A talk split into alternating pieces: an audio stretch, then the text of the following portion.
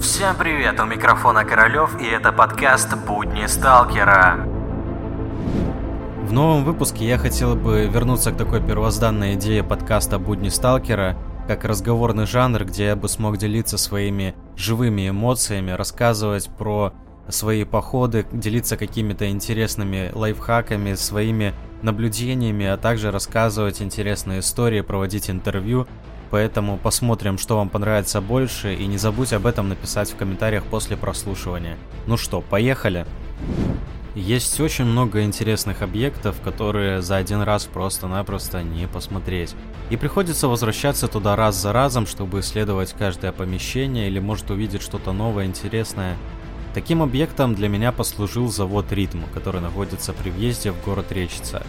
Туда мы приезжали, наверное, уже около двух или трех раз, и этот поход мы хотели посвятить полностью съемке каких-то необычных интересных моментов, которые бывают на том заводе, потому что там очень хороший сохран, есть на что посмотреть, есть большой бункер, есть очень много зданий, мы приехали туда где-то в районе 5 часов утра и оттуда начали свой поход. В советское время, как и большинство предприятий страны, завод «Ритм» занимался производством продукции для военного комплекса. Аналогом такого производства можно вспомнить завод «Юпитер», который размещается в городе Припять. Он также занимался производством продукции для военного комплекса, прикрываясь гражданским производством магнитофонов «Юпитер». Поэтому было очень интересно посмотреть, что осталось э, здесь еще от военного производства. Хоть и КГБ очень сильно постаралась после закрытия этого завода, но однако какие-то еще улики того времени можно найти и по ним сопоставить уже какие-то факты. Несмотря на то, что предприятие закрыто уже давно, э, на его охрану выделено целых 4 человека, которые меняются посуточно, э, но опять же проникнуть туда не составляет особого труда из-за того, что предприятие очень большое. Там находятся десятки зданий, и уследить за сохранностью каждого просто невозможно. Окна везде разбиты, двери кое-где также открыты, поэтому попасть внутрь э, просто минутное дело. По выходным и во времена школьных каникул э, на завод приходит очень много школьников, которые проводят там свое свободное время, наводя в зданиях просто какой-то дестрой, выбрасывая из окон какие-то предметы или просто Э, разрушая все, что видят э, живого внутри. А также помимо школьников туда приезжает очень много блогеров, которые снимают материал, который распространяется по сети интернет, из-за чего также наказывают охрану. А, очевидно, что на таком заводе очень много мародеров, которые по сей день туда приходят, вырезают металл, и это видно, потому что завод еще поддерживает в более-менее таком охраняемом состоянии, и вынести оттуда что-то крупное просто не представляется возможным. Попав внутрь через открытые окна гражданского здания, мы прошлись по этажам и засели на крыше этого здания, чтобы понаблюдать, что происходит сейчас во дворе.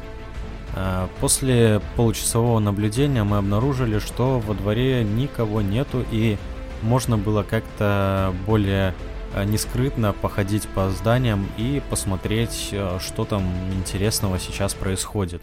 Отсняв немного материала по этажам этого здания, проникнув в кинотеатр, мы сняли достаточно контента и решили двигаться дальше. Когда мы собирались проходить во двор, мы обнаружили двоих рабочих, которые из подвала промышленного цеха выносят песок. Непонятно для чего, но это уже говорило о том, что дальше мы никуда не попадем. Большой проблемой для нас являлась планировка самого завода, так как э, внутри все помещения не имели никакой связи, то есть несколько производственных корпусов, гражданская часть, они никак между собой не связывались внутренними э, переходами.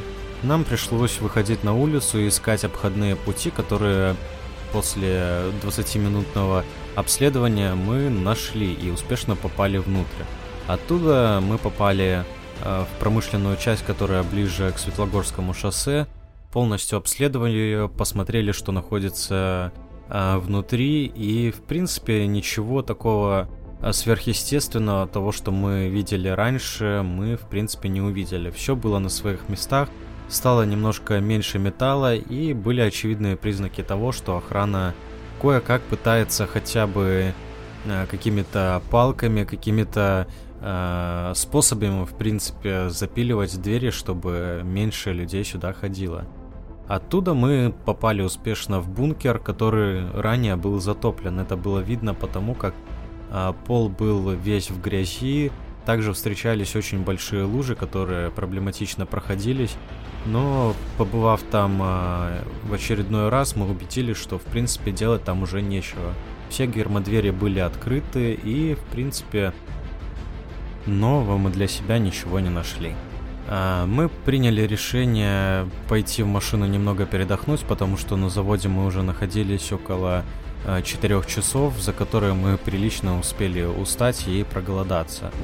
Дальше началась самая интересная часть нашего похода, когда мы решили вернуться обратно и посмотреть э, те места, до которых мы так до сих пор и не дошли.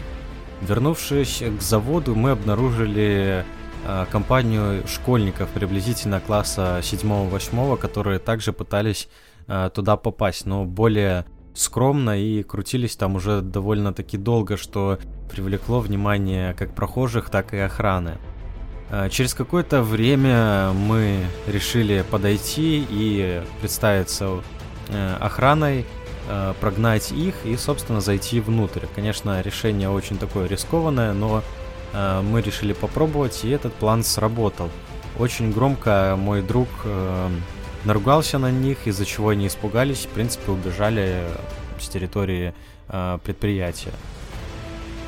После того, как мы решили дальше исследовать помещение завода, мы подошли к проходной и, собственно, сразу же встретили охрану. Э, это было немножко неожиданно, потому что подошли они как-то спонтанно. На вопрос, что вы здесь делаете, мы ответили, что мы идем в гараж, э, а недалеко от завода «Ритм» находится новый гаражный комплекс. Пройдя э, ближе к ним, мы завели какой-то нейтральный разговор, поинтересовались, как у них дела, ну, то есть э, кое-как отговорились и представились просто обычными прохожими, которые хотели прогнать таких вот э, школьников, которые проводят здесь время. Разговаривали мы с ними где-то около получаса, это было очень интересно, когда два мужичка, которые раньше работали на заводе, поделились какими-то интересными новостями. И, в принципе, это было необычно, когда ты приходишь и мало того, что на объекте не палишься, но еще и знакомишься с охраной.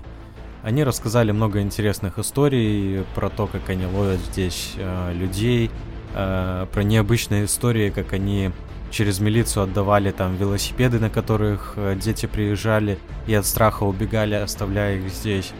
И очень много чего интересного. После этого мы решили, что раз э, между нами завязалась такая небольшая дружба, можно сказать, мы решили больше туда не идти. А, пошли вокруг завода, поискали там, э, возможно, какие-то еще интересные места. А, раньше пытались построить э, недалеко от завода санаторий. Мы сходили туда, в итоге обнаружили, что его уже давно снесли. Его не достроили, а э, часть, которая была уже готова, ее просто снесли и сравняли с землей.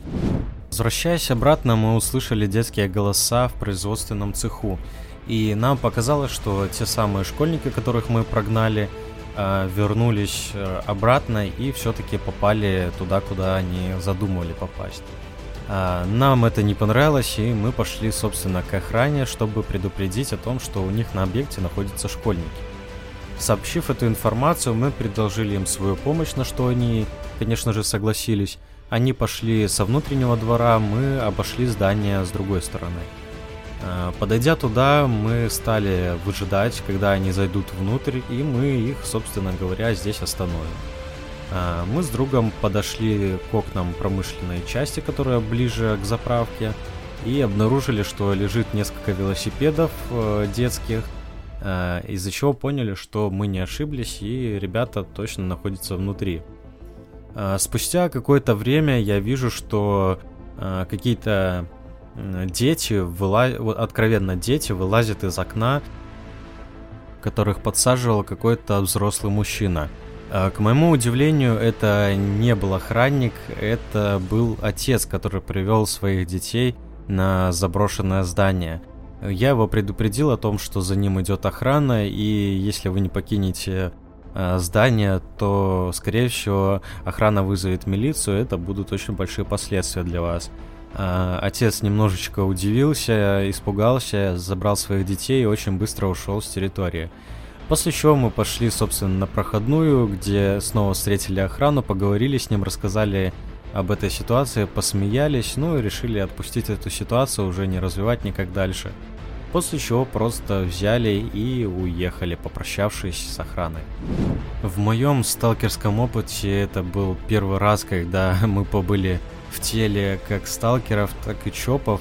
Э, очень неловко перед охраной получилось из-за того, что мы их обманули, но тем не менее мы э, ничего плохого не сделали, ничего не вынесли, ничего не разбили, просто в своих интересах погуляли по зданию.